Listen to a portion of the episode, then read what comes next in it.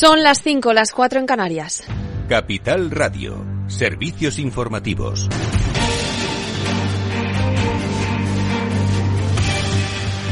Muy buenas tardes. Bruselas no prorrogará la llamada excepción ibérica más allá de diciembre de 2023. Lorena Ruiz, más detalles fecha en la que expira el marco temporal de las medidas de apoyo por la guerra de Ucrania, a pesar de las intenciones de la ministra de Transición Ecológica, Teresa Rivera, y del ministro de Medio Ambiente y Acción Climática de Portugal, Duarte Cordeiro, de prolongar el tope al precio del gas hasta mayo de 2024, hoy se ha podido saber que la Comisión Europea avisó a ambos países en la reunión del pasado miércoles que la medida se alargaría en consonancia con los demás mecanismos de la Unión Europea para hacer frente a la inflación, algo que ha ambos países ven razonable, no obstante la Comisión Europea avisa de que aún no hay acuerdo y que tanto la ampliación del mecanismo como los plazos están aún pendientes de aprobación.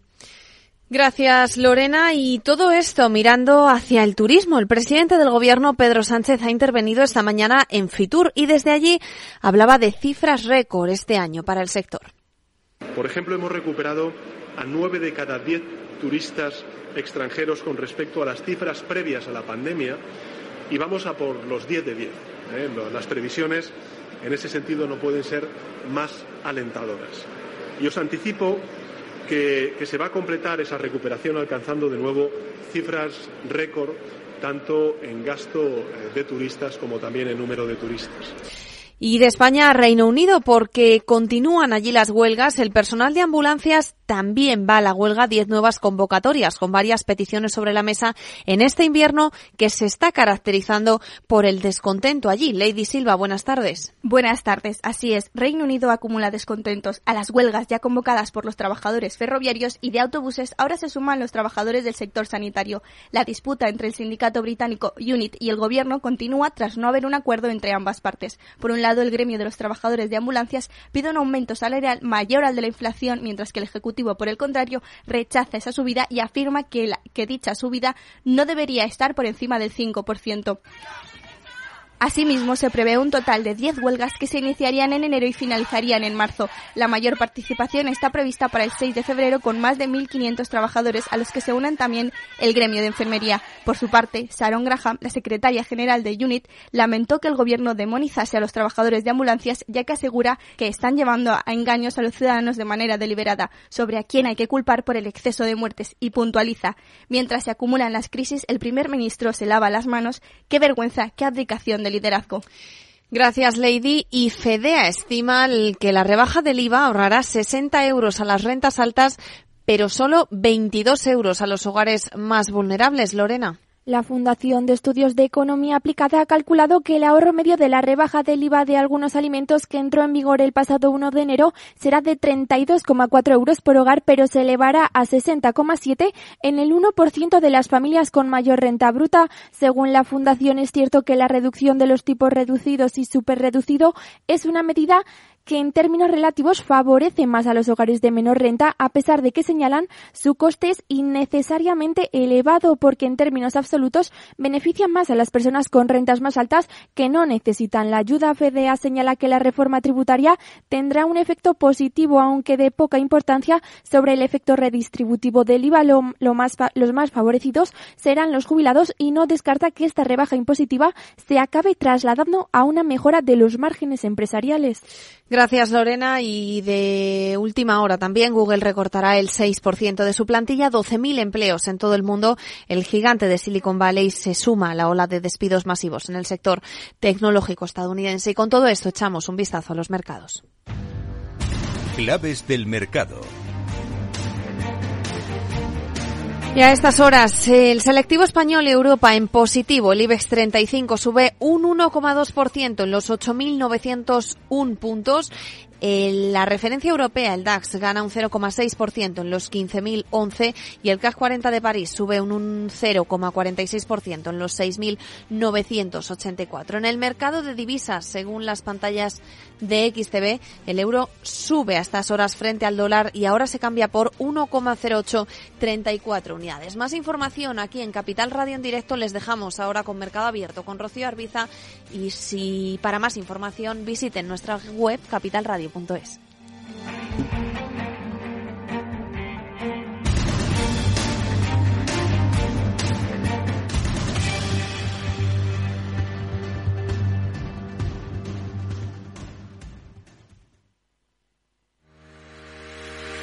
Si quieres conocer mejor las empresas con las que trabajas, empieza por Informa.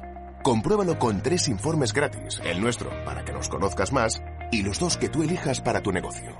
Solicítalos ya en Informa.es. Informa, líder en información empresarial. ¿Es de los que busca oportunidades en todas partes? CMC Markets le ofrece más de 12.000 productos en una sola plataforma múltiples veces premiada, con comentarios de mercado de expertos, noticias de Reuters, herramientas de análisis y mucho más. Todo ello para inversores comprometidos con su trading. Opere con el mejor. Pruébelo sin compromiso con una cuenta demo. Entre en cmcmarkets.es o llame al 911 140 700. CMC Markets. Más de 30 años siendo su broker online de confianza. Los CFD son instrumentos complejos y están asociados a un riesgo elevado de perder dinero rápidamente debido al apalancamiento. El 77% de las cuentas de inversores minoristas pierden dinero en la comercialización con CFDs con este proveedor. Debe considerar si comprende el funcionamiento de los CFDs y si puede permitirse asumir un riesgo elevado de perder su dinero. Moto. Curvas. Todo sobre ruedas. Es muy simple asegurarse con el Betia. Simple, claro, el Betia.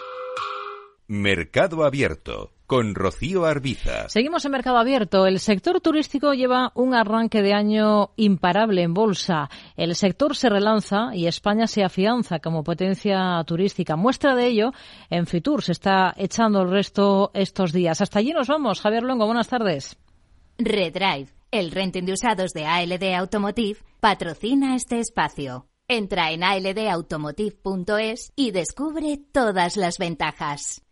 ¿Qué tal, Rocío? Buenas tardes. Renovarse o morir. El refranero popular eh, dicen que es sabio en muchos de sus dichos y es, viene, dicen, del prolífico y combativo escritor Miguel de Unamuno, quien se le oyó decir aquello de que el progreso consiste en renovarse. En este contexto, Fitur mueve dinero y entre hoteles y playas paradisíacas a todos nos toca en algún momento subirnos a un avión, escuchar aquello de abróchense los cinturones y en este sector es donde también están cambiando. Frank San Martín, responsable de sostenibilidad de Vueling, ¿qué tal? Muy buenas tardes. Muy buenas tardes, Javier.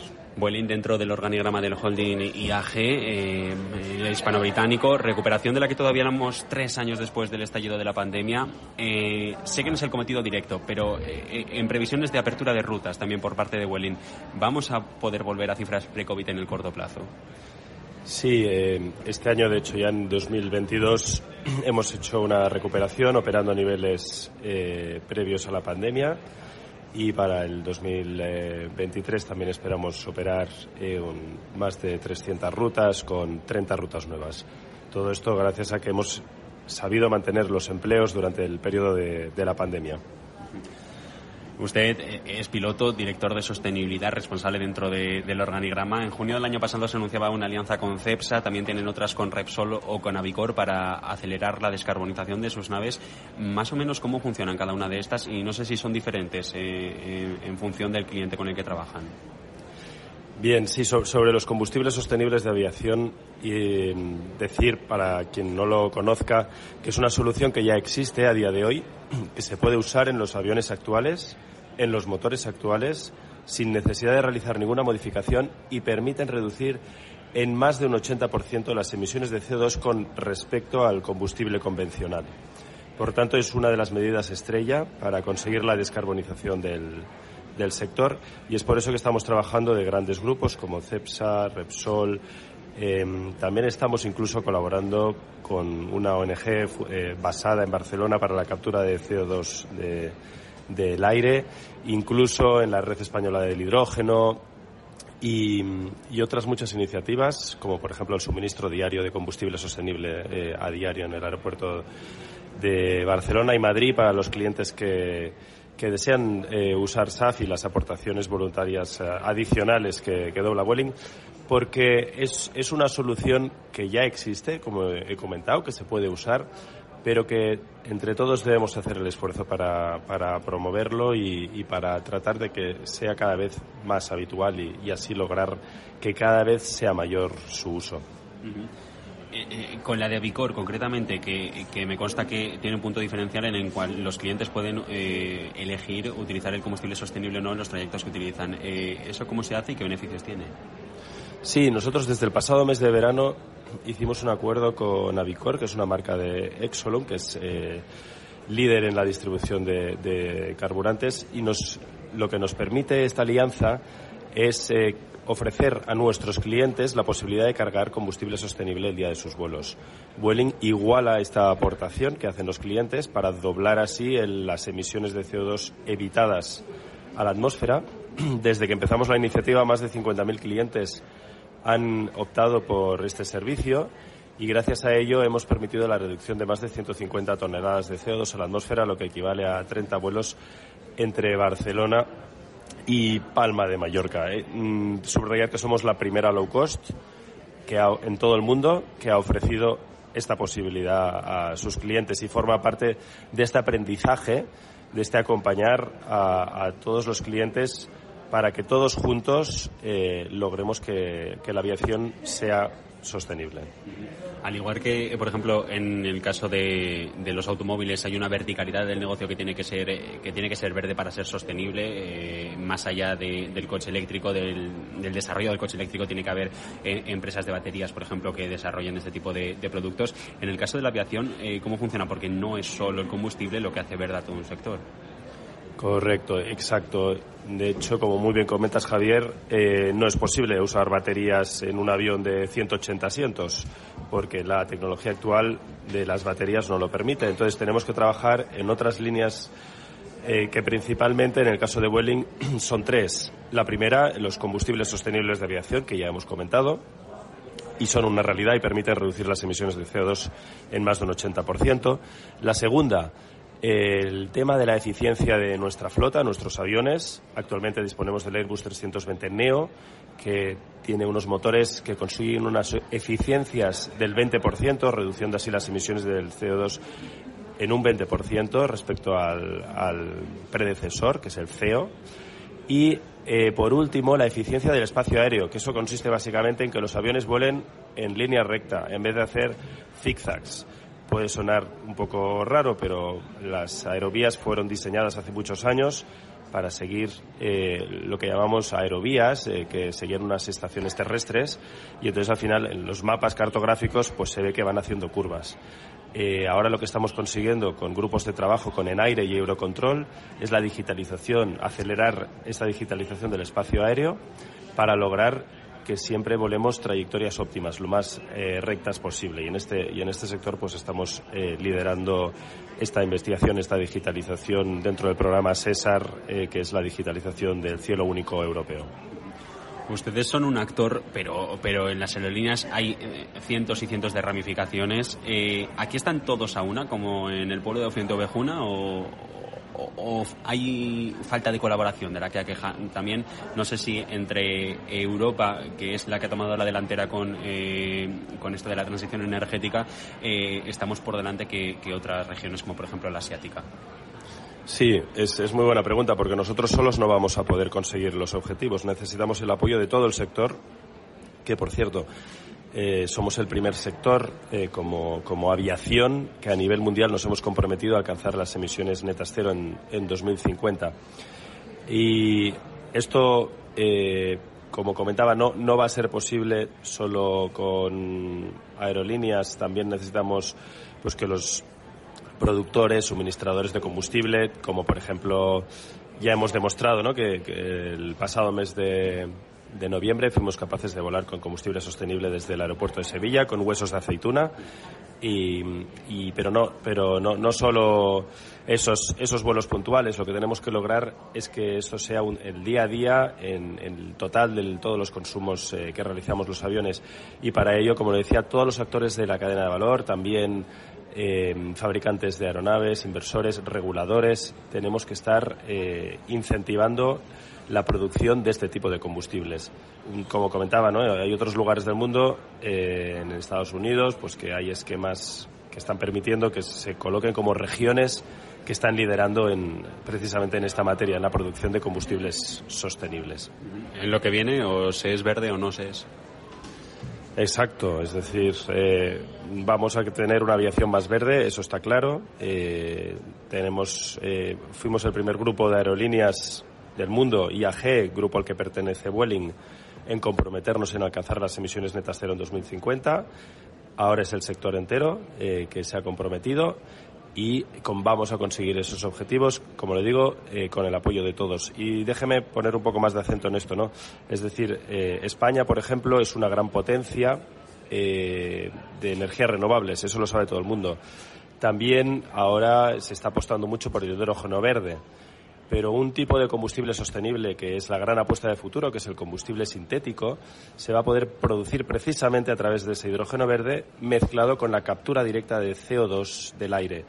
Y creemos que es ahí donde España tiene un gran potencial, no solo de creación de nuevos puestos de trabajo, sino sobre todo de eh, reducir las emisiones de CO2 y que la aviación sea limpia. Estos combustibles sintéticos, que sintetizan perfectamente la circularidad de los combustibles porque es captura de CO2 que luego se ponen en el motor de las actuales de los actuales aviones sin realizar ninguna modificación eh, consiguen reducir las emisiones de CO2 en un 100%.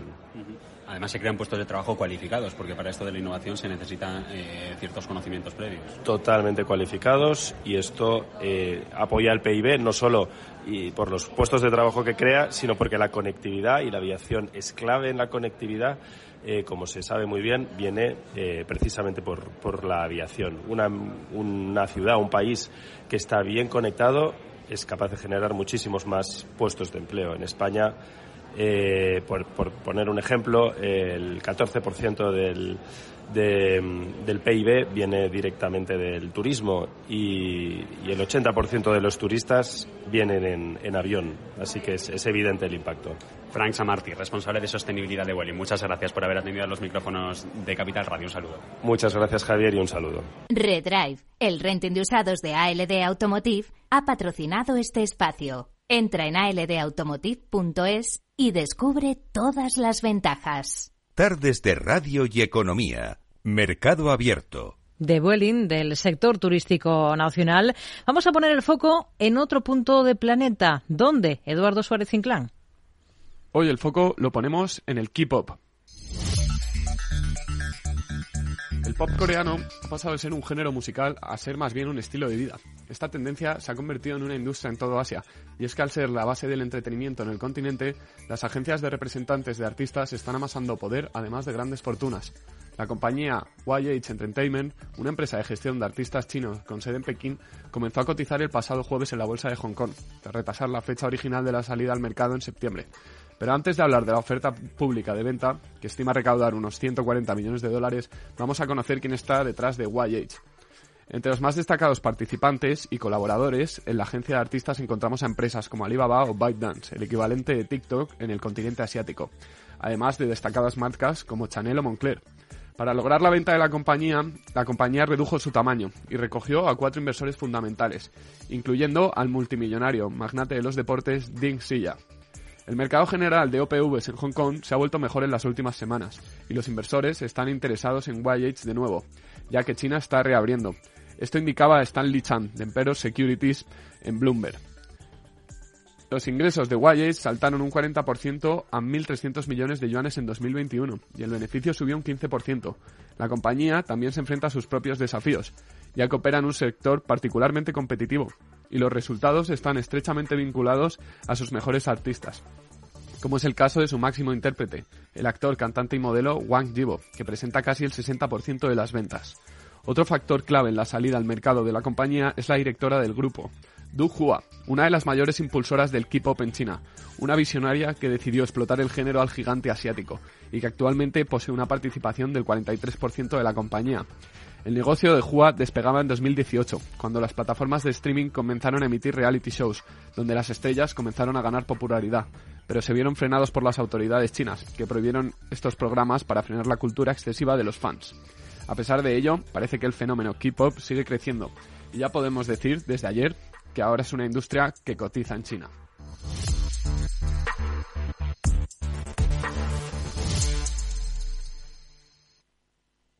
Mercado Abierto con Rocío Arbiza.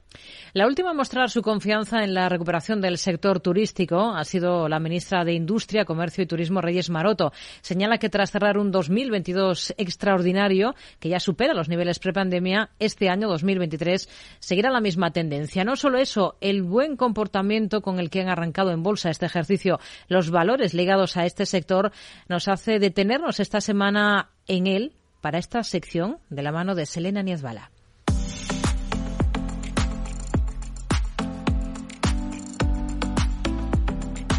Hoy en Lo Amas o Lo Odias.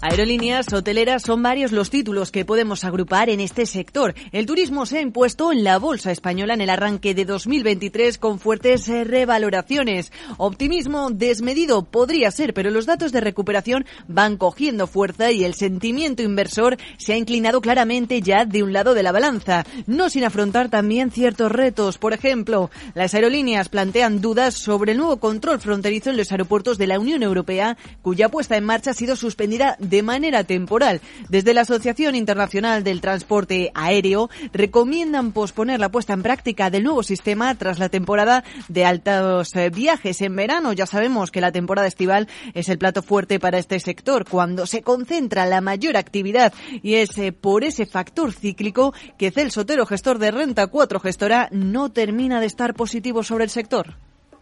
Nosotros dentro del sector aerolíneas no estamos demasiado positivos porque el sector en sí lo vemos muy competitivo y que los márgenes que suelen tener son bajos en un mercado que tiene una elevada ciclicidad. Por eso, nos, por eso permanecemos al margen.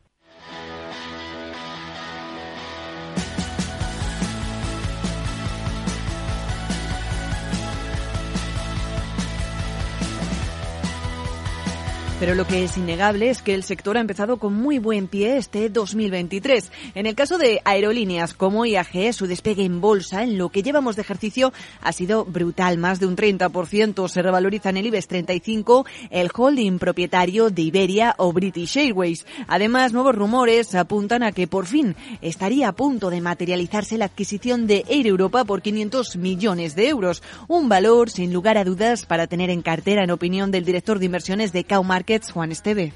Creo que es una empresa que ahora mismo va a tener unos, unos beneficios bastante importantes, lo vamos a ir viendo en las presentaciones de resultados durante este ejercicio. Yo creo que es una empresa que también tendría en mi cartera, o por lo menos plantearía tener en mi cartera, sino ahora en un breve periodo de tiempo.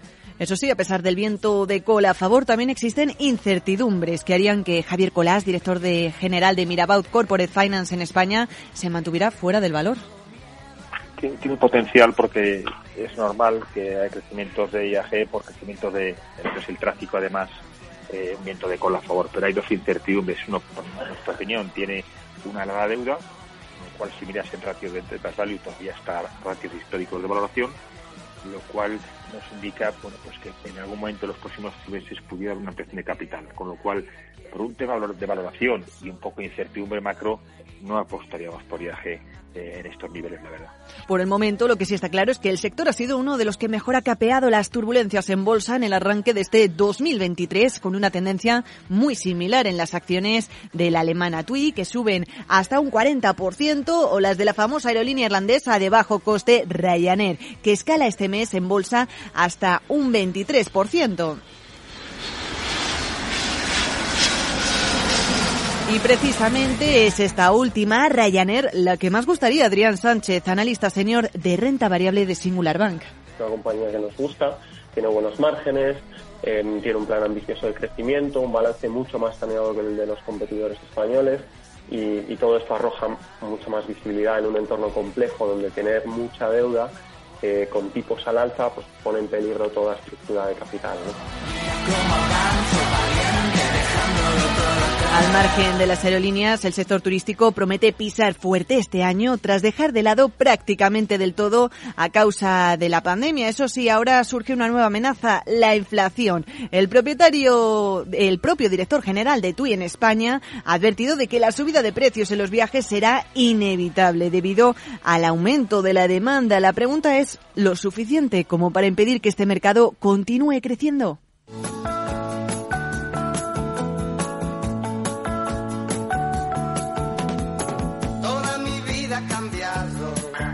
Que hay, por ejemplo, de las cadenas hoteleras. Compañías como Meliá también han tomado impulso con porcentajes de escaladas similares en bolsa y con un panorama que, a pesar de inflacionario, ha conseguido casi doblar sus reservas respecto a niveles prepandemia y a unos precios hasta a un 30% más elevados. La opinión sobre el valor eh, de Álvaro Blasco de Atelecapital. Puede tener que retocar algo sus precios eh, y reducir algo los márgenes con los que se está moviendo. Eh, eso quizás podría ser una, una noticia eh, menos positiva, pero por otro lado también le podría asegurar un porcentaje de, de ocupación mucho más elevado para sus para sus hoteles. Por lo tanto, yo creo que creo que lo puede hacer muy bien, la verdad. La cadena hotelera tiene además en el radar la apertura de más de 20 hoteles para este 2023 y un fuerte consejo de mantener sus títulos según el consenso de mercado recogido por Refinitiv. En líneas generales, el mercado muestra todavía importantes descuentos para este tipo de valores, lo que significa que existe un importante potencial de revalorización todavía para ello, en opinión de Antonio Castelo de Broker.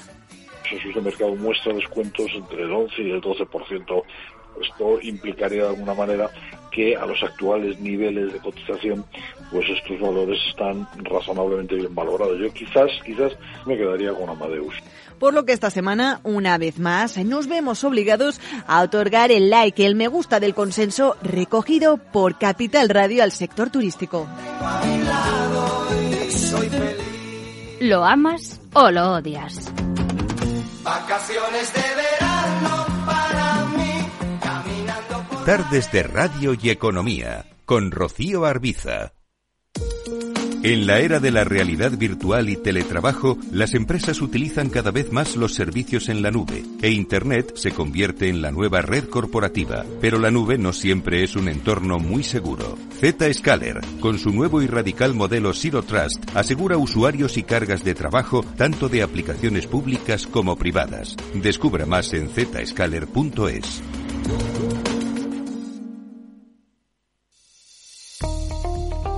Desde hace más de 75 años nos preocupamos por todo lo que tiene valor en tu vida. Ahora, en Caser Asesores Financieros, también cuidamos de tus intereses. Te ofrecemos un asesoramiento diferencial e independiente para que alcances tus objetivos de inversión. Caser Asesores Financieros, seguros de tu inversión. Contacta con nosotros en info arroba caserasesoresfinancieros.es o en el 91 762 3442.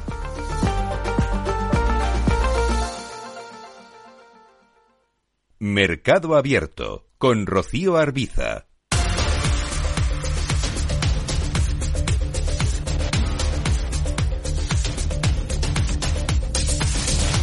Estamos en Mercado Abierto en Capital Radio. Hablamos ahora con eh, Enrique Díaz, director de riesgos de Ebury. Enrique, ¿qué tal? Muy buenas tardes.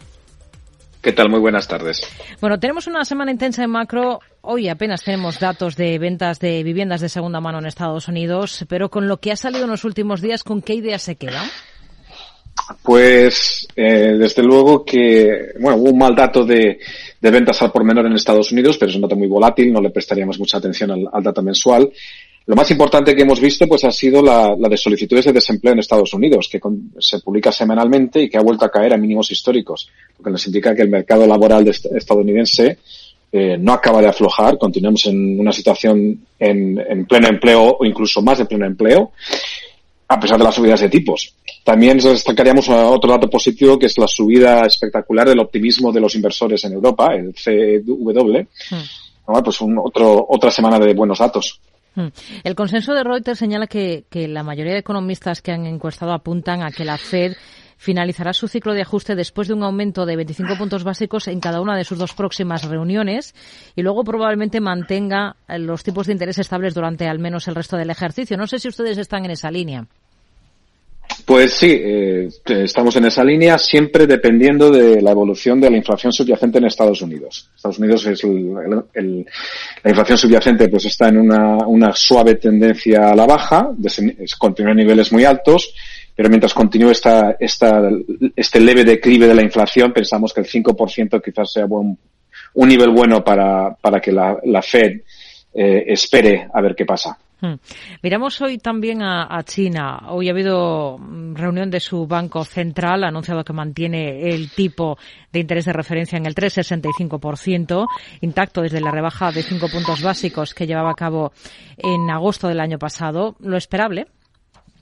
Pues sí, eh, el fin de los confinamientos significa pues que, quizás no hay motivos ya para recortar, para añadir estímulos monetarios a a la economía china. Eh, los números desde entonces han sorprendido al alza. Parece que se la explosión inicial de infecciones empieza a remitir y pensamos que hemos visto los mínimos en los tipos eh, de interés de intervención en China y que el próximo movimiento del Banco Central, del Banco Popular de China será al alza, como el resto de grandes áreas económicas. Se está comenzando a hablar mucho de, de esa reapertura china y de cómo puede generar una nueva ola de inflación en otras economías.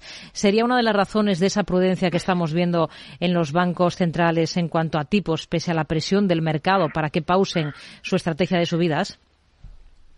Pues sí, eh, sobre todo pensamos que el impacto de la reapertura de China será sobre los precios de las materias primas y, del petróleo y por tanto de la energía.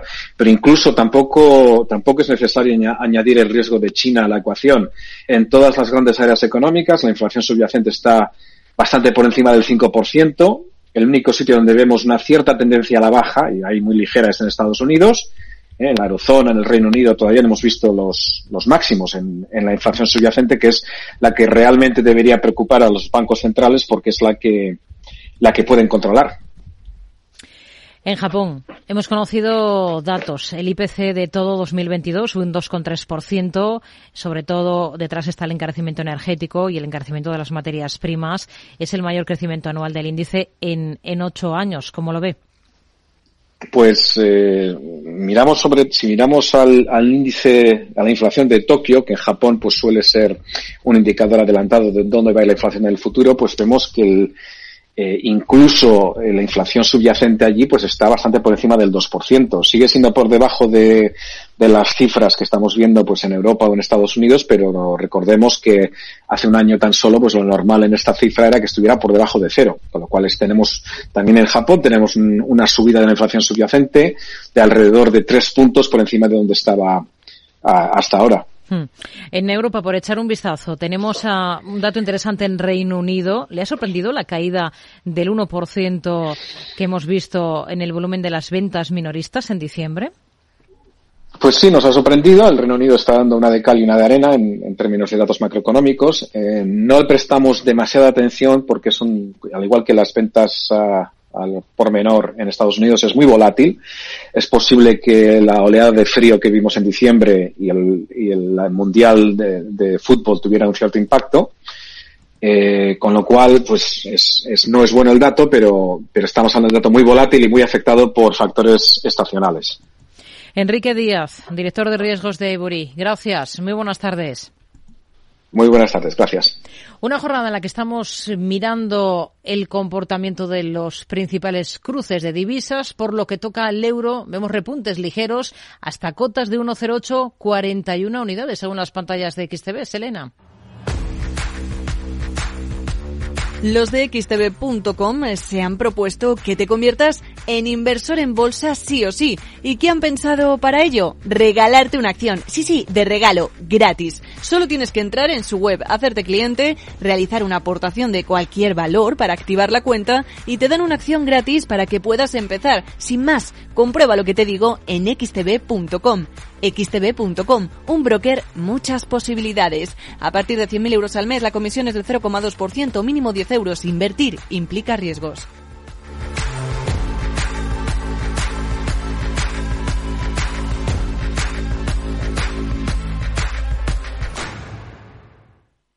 72 años y emprendes un proyecto de innovación. ¿Ser emprendedor no tiene edad? Con la edad es aún mejor.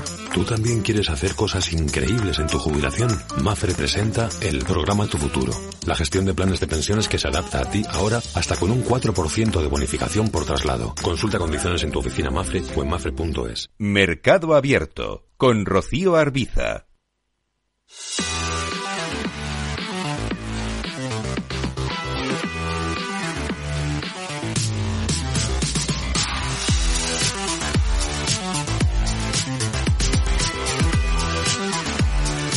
Comprobamos cómo están las cosas en el mercado de deuda al cierre de la semana con Ramón Zarate, socio director de Zarateaf. Ramón, muy buenas tardes.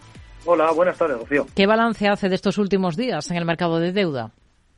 Bueno, esta semana eh, muy marcada eh, por la, el, el, último dato de inflación americana, eh, cierta relajación en los tipos de interés y consecuencia de, los, de las tires de los bonos americanos, eh, alrededor de 25 puntos básicos y descontando que en la próxima eh, reunión de la Reserva Federal no habrá un incremento más allá de 25 puntos básicos. Es más, ha habido incluso eh, se empieza a descontar que no más tarde, final de año, eh, empezaría la bajada de tipo de interés, con lo cual eh, se ha reducido, se, ha, se, han puesto más negativas todavía las curvas.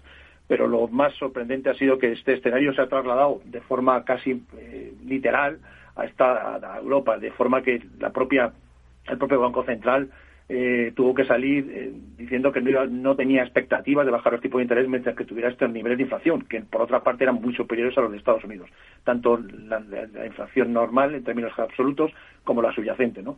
Eh, con lo cual, el movimiento se ha trasladado en cierto modo a Europa, eh, pero con, con matices. Eh, pero al final lo que se ha pasado es que se han reducido los diferenciales. El bono alemán a 10 años con el bono americano, de 180 que empezamos el, terminamos el año pasado prácticamente, eh, está en 130 puntos básicos ahora y se mantienen los diferenciales con lo buenos, con lo cual la realidad es que nos estamos financiando más baratos en general en, en Europa, ¿no? Eh, el bono alemán, como he dicho, del 15 y la curva más negativa, es decir, por primera vez vemos la curva en términos de tipos de interés en, en Europa entre el 2-10 años con 47 puntos básicos y entre el 2-30 años con 110 puntos básicos. Es decir, estamos hablando de un 10 años swap, 10 años tipo de interés, estamos hablando de una TIR del 2.10. Eh, por lo demás, bastante tranquilo. Cierto movimiento del traslado de bajada de la rentabilidad se ha trasladado a, la, a las partes de eh, a ciertos tramos de, de, de, tipos de clases de activos de renta fija, sobre todo a los investment grade, eh, perdón, a los, eh, a los de alto rendimiento. Y, y, más al tramo de, eh, en euros, básicamente 34 puntos básicos, eh, ha bajado la, la, rentabilidad, se mantiene todavía en niveles súper interesantes para invertir, 475 puntos básicos sobre diferencial, de diferencial y menos proporción el bono el bono high americano con ha bajado 26 puntos básicos hmm. y 421 se mantiene todavía eh, como decimos en ambos casos tanto en la curva en euro como la curva en dólares el, el, el, el investment grade con pocos movimientos, eh, 8 o 9 puntos básicos a la baja en rentabilidad sobre el diferencial y poco más hemos visto esta semana. Sí, eh, letras, por ejemplo, en el caso español a nueve meses al 2,8% y eso que el Banco Central Europeo aún sigue muy detrás como último recurso, ¿no? Es un dato que llama la atención a muchos eh, porque venimos de años de intereses nulos, pero siempre conviene echar un poquito la vista más atrás para tener una visión más amplia, ¿no? Bueno, sí, sí, este, este, este, este, hemos visto grandes titulares esta semana eh, sobre la rentabilidad de las letras, eh, como que las máximas, eh, máximos históricos. Dicen, no, en realidad no estamos en máximos históricos. En el año 2008 estuvieron, había letras del Tesoro con estas mismas duraciones de 6, 12, por encima del 4%, 4,5, 4,60, con otro escenario completamente diferente. Es decir, nuestra impresión es que los activos a corto plazo eh, de, este, de este tipo de deuda, con letras, de estar por encima, sobre todo con una inflación subyacente eh, en niveles por encima del 6%. Pero bueno, la realidad es esta, es decir, eh, todo el mundo sabe que detrás está el, el, Banco Central Europeo y al final quien tiene el problema de financiación son los gobiernos, con lo cual les está ayudando de alguna manera de forma oculta, ¿no? O forma o no tan oculta y la realidad es que el, el, papel a corto plazo es el que tiene más rentabilidad en toda la curva del euro. Es decir, eh, estamos hablando de que un, una letra del Tesoro eh, esta semana, por ejemplo, que se ha emitido eh, a seis meses, tiene una rentabilidad del 2,60, pero es que una letra a 12 meses eh, tiene una rentabilidad de casi el 3%. Eh, mientras que un bono a 10 años, ahora mismo estamos viendo en pantalla un bono español, está al 3.13. Es decir, no tiene apenas eh, diferencial estar invertido un año, decir, no, no se paga el riesgo a 10 años. Con lo cual, todos los inversores, bueno, se están dando cuenta que a lo mejor es una opción, lo que hemos dicho siempre, es una opción este año, es decir, bueno, eh, tomárselo como que por primera vez desde hace mucho tiempo tenemos rentabilidades en renta fija con niveles razonables, que no cubren todavía ni siquiera eh, inflación subyacente, pero bueno, hmm. estamos hablando de, de, de, de, rentabilidades de 2-3%. Y de hecho, si miramos en los mercados de renta fija, de lo que más ha negociado ahora mismo eh, en esta semana han sido bonos alemanes, por ejemplo en Europa, ¿no? Con vencimientos cortos, 2023-2024, y con rentabilidades que van de 2,40 a 2,60. Es decir, mm, pasamos página y vemos qué hace, y si no especulamos, ¿no? Y esto es bastante interesante tanto para inversor institucional como para inversor minorista, es decir, porque no tiene otra alternativa posible y es una alternativa con casi mínimo riesgo, ¿no? Ramón Zárate, socio director de Zarateaf. Gracias. Buenas tardes. Buenas tardes, Rocío. Buen fin de semana. Este invierno en Repsol queremos que sigas ahorrando en carburante. Por eso sigue disfrutando de un descuento de 10 céntimos por litro al pagar con Wilet sin límite de litros ni de importe. Si todavía no tienes Wilet, descárgatela ahora y empieza a ahorrar. Ven a nuestras estaciones de servicio y aprovecha este descuento hasta finales de marzo. Más información en Repsol.es. Mercado Abierto con Rocío Arbiza. Toca analizar el cierre de la sesión en la Bolsa Española con Víctor Galán, analista de Planeta Bolsa. Víctor, muy buenas tardes. Hola, muy buenas tardes, un placer. Ha rebotado al cierre para terminar la semana el IBEX, un 1,42%, cierre en 8.918 puntos, suaves avances en la semana de apenas el 0,41%. Em, pero un claro protagonista esta jornada en la bolsa española, Celnex, disparada en medio de rumores de, de OPA. ¿Cómo quedan las cosas por técnico en el valor?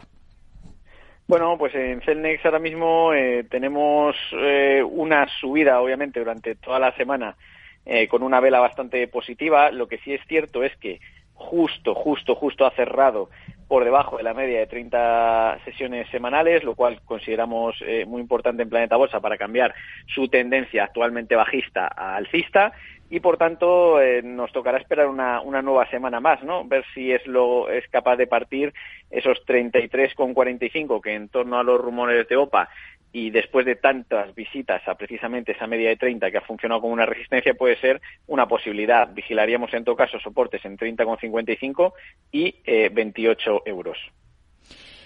Buen tono también en otra compañía como es Melia. Ha terminado con alzas que se han acercado al cierre al, al 3%. ¿Estaría ahora mismo en el valor? ¿Qué potencial le ve por técnico? Ahora mismo la verdad que es uno de los valores eh, de la bolsa española que mejor lo está lo está haciendo. Eh, ha cumplido prácticamente un segundo impulso de Fibonacci al haber superado los 5,30, actualmente cotizando cerca de los 6 euros y estamos viendo en las últimas semanas un incremento constante de las de las compras, lo cual consideramos muy importante y haciéndolo mejor dentro del, del selectivo de, del IBEX, ¿no? A un vista de, de un año. Eh, tocaría vigilar soportes en 4,57, 4,03.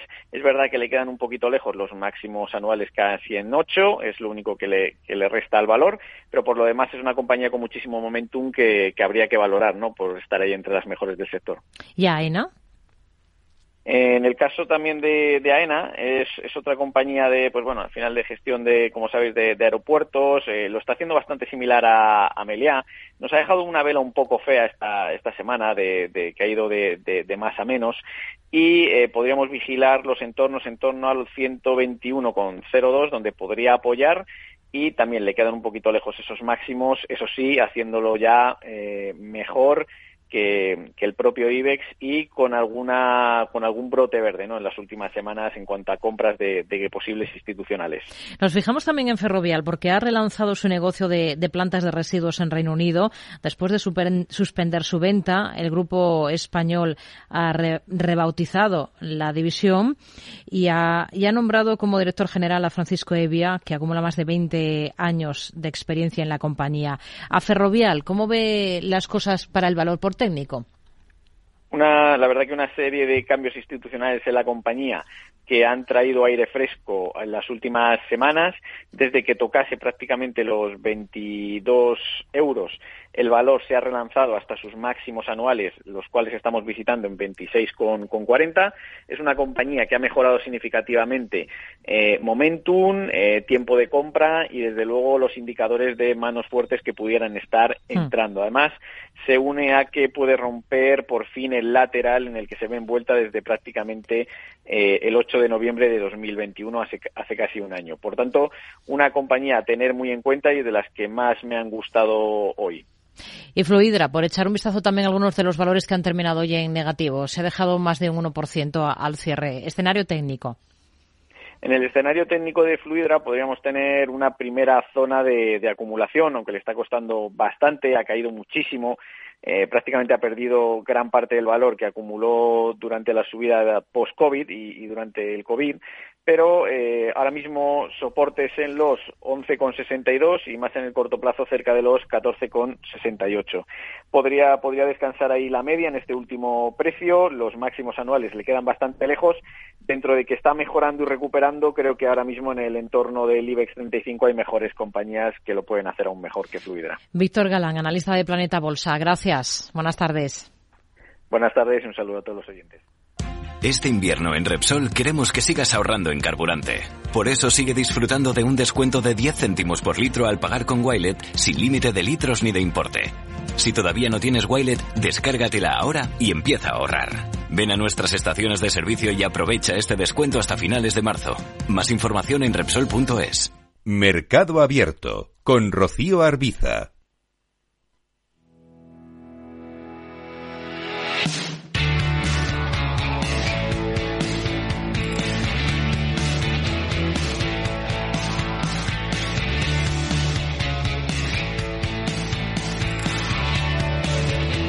Hacer pruebas piloto con el primer euro digital en España ya es posible. La firma española Money ha recibido autorización para ello por parte del Banco de España. ¿Qué implica esto? ¿Sentará las bases del euro digital que quiere implantar el Banco Central Europeo? Lo vamos a abordar con el consejero delegado de esta compañía de Money, Alex Saiz. ¿Qué tal, Alex? Muy buenas tardes. ¿Qué tal? Buenas tardes, ¿cómo estáis? Bueno, es una realidad que, que, el Banco Central Europeo persigue esa implementación de un euro digital. Se están haciendo estudios para ver cómo podría ser su implementación y, y, es para hacer esas pruebas aquí en España para lo que ustedes han sido elegidos, ¿no? Se ha seleccionado la criptomoneda de Money para hacer esas pruebas, ¿es así? Exacto, eh, así es. Lo que pasa que evitamos el término criptomoneda porque para, para evitar confundir a, a, a, la audiencia, ¿no? No es una criptomoneda, sino que es una moneda 100% estable, uh, que está 100% respaldada uh, por mediante cuentas salvaguarda que se llaman de, de entidades financieras uh, de, máxima reputación.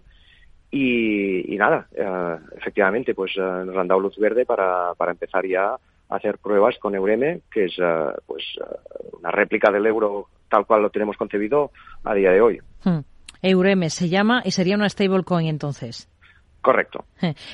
Por, tanto, el, el, futuro del euro digital eh, se está probando o se basa en, de momento en tokens digitales, ¿no? Eso es así. 100%. Exacto, eso es así. Uh, bien sea proyecto Eureme liderado en España por, por Money, bien sea la solución que aporte, pues, uh, o, donde, hacia donde decida ir uh, el Banco de España, perdón, el Banco Central Europeo. Hmm.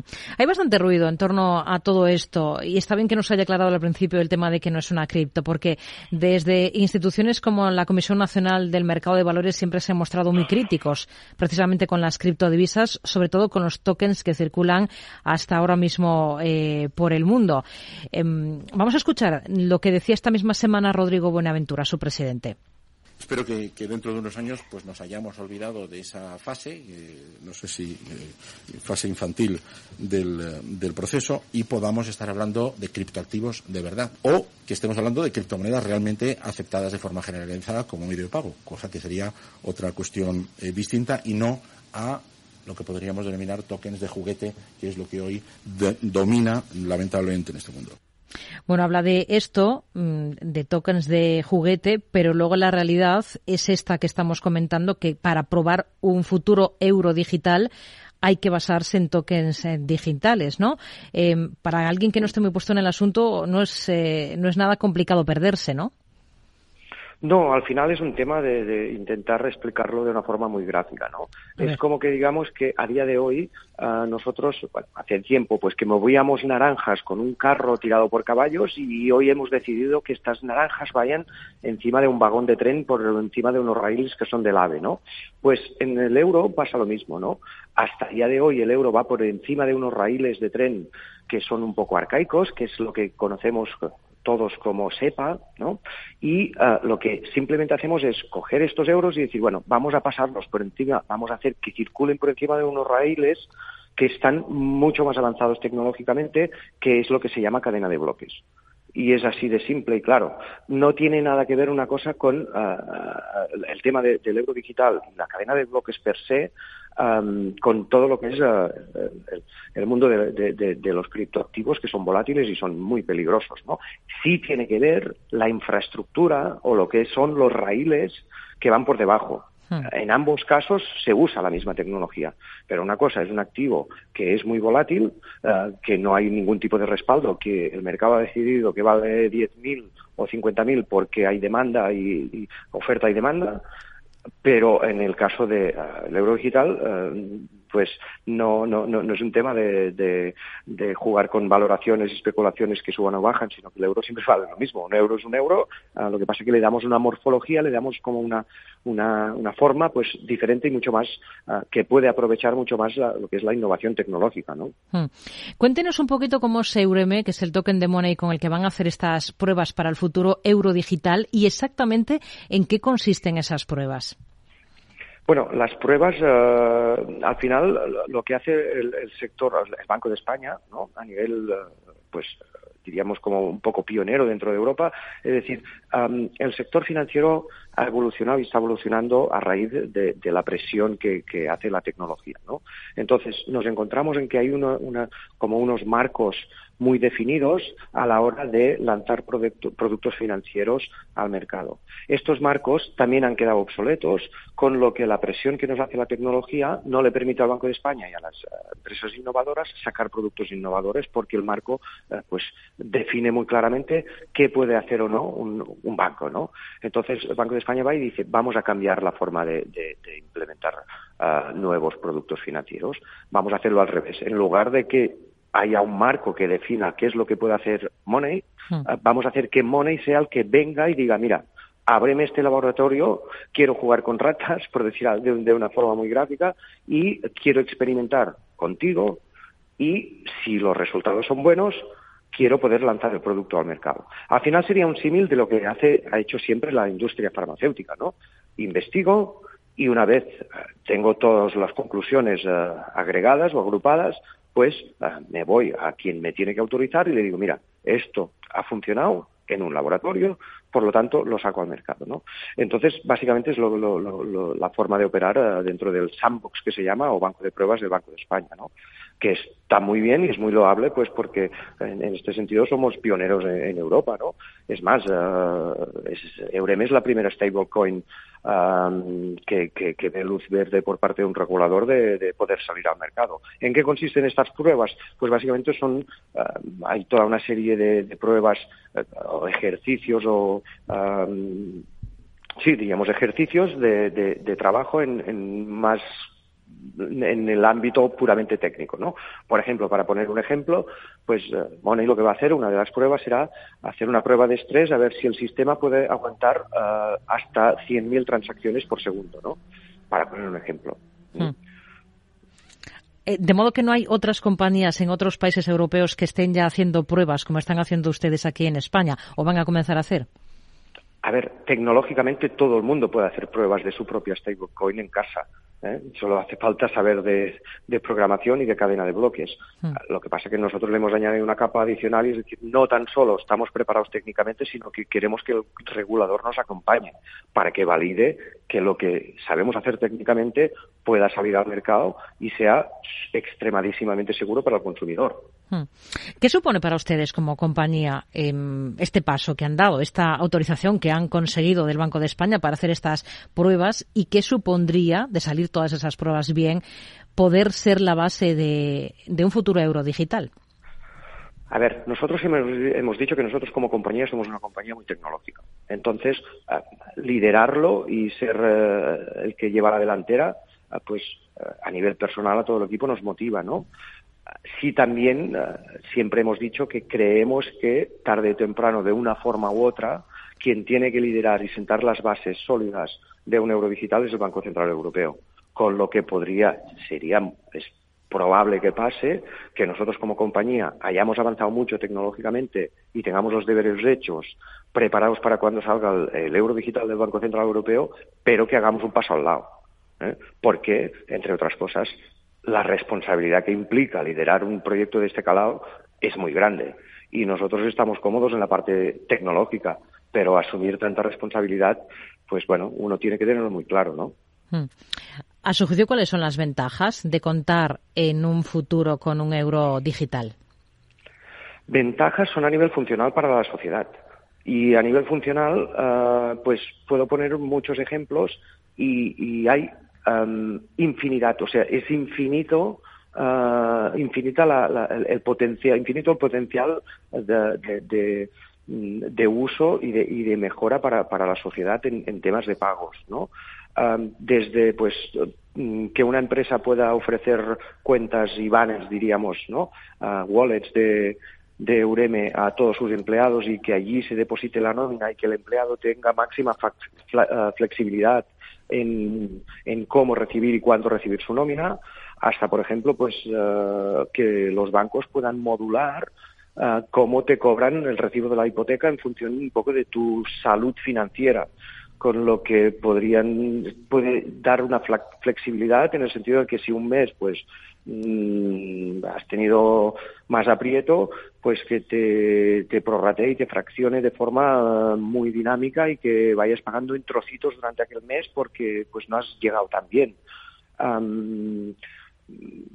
nivel pues de, ventas uh, de equipos de ventas pues uh, una compañía un laboratorio farmacéutico puede decidir que cada comercial que está en la calle, uh, cada día, cuando su coche mande una notificación a, un ordenador central, pues de que el empleado ha hecho pues 100 kilómetros, esto significa que ha sido productivo y le mande automáticamente, de forma automatizada, un bonus de 5, 10, 20 euros por productividad. Um, el potencial es, es infinito. Seguro que um, si nos sentáramos ahora todos en una mesa podríamos empezar a sacar ideas uh, realmente muy, muy, muy, muy transgresoras, ¿no? Nos quedamos con ello, que vayan bien esas eh, pruebas que, que, están comenzando o que van a comenzar ustedes a hacer aquí en España para ese futuro euro digital. Alex Saiz, consejero delegado de Money, gracias por atender la llamada de Mercado Abierto en Capital Radio. Muy buenas tardes. Muchísimas gracias, buenas tardes. Tardes de Radio y Economía. Mercado Abierto. Seguimos, eh, comprobamos cómo están eh, las cosas ahora mismo en el mercado. Estamos pendientes de cómo está la sesión en Estados Unidos. Encontramos al otro lado del Atlántico, pues con tono positivo para los principales indicadores. El más discreto en sus alzas es el Dow Jones, que apenas suma un 0,28%. Tío, ya estoy en el tren. A ver si tengo suerte y llego tarde, ya sabes. 30 minutillos y me ahorro el billete. No creo que en media hora me pierda mucho allá en el pueblo. Como mucho al Paco contando por enésima vez cómo conoció a la Juani. Con el compromiso Renfe de puntualidad, si tu tren AVE se retrasa más de 15 minutos, te devolvemos el 50% y el 100% si se retrasa más de 30. Normal que alguno prefiera llegar tarde. Nadie te da más. No todos los trenes son como Renfe. Renfe, tu tren. Mercado Abierto con Rocío Arbiza. Estados Unidos va más avanzada, aquí en Europa más rezagados en lo que a resultados empresariales se refiere de todo el último ejercicio de 2022. ¿Cuáles son las expectativas que hay que tener para esa temporada de resultados, sobre todo aquí en el viejo continente? Expectativas con Selena Niezbala.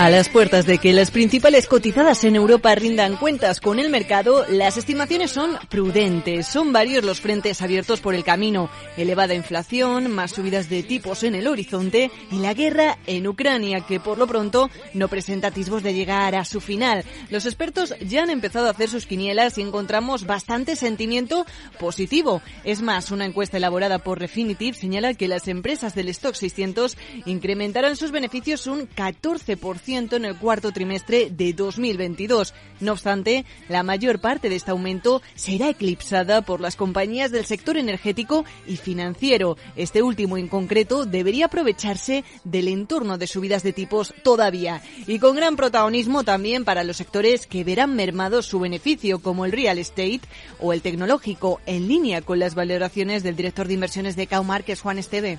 El sector financiero será un sector beneficiado, el sector turístico será un sector beneficiado, el sector salud también será un sector beneficiado y en la parte más ah, damnificada pues yo creo que se entrarían las empresas de construcción, las inmobiliarias, las empresas de transporte, porque van muy ligadas al estado económico de la, de la eurozona. Y como ya hemos visto, el estado económico de la eurozona no está siendo el más positivo posible. Y de los primeros que hemos empezado a ver encontramos a un sector automovilístico donde se han impuesto los retrocesos de ventas. El grupo Volkswagen ha reportado sus ventas más bajas en más de una década este 2022, ya que los bloqueos por el coronavirus en China y la guerra en Ucrania trastornaron las cadenas de suministro al tiempo que, por ejemplo, la francesa Renault ha experimentado también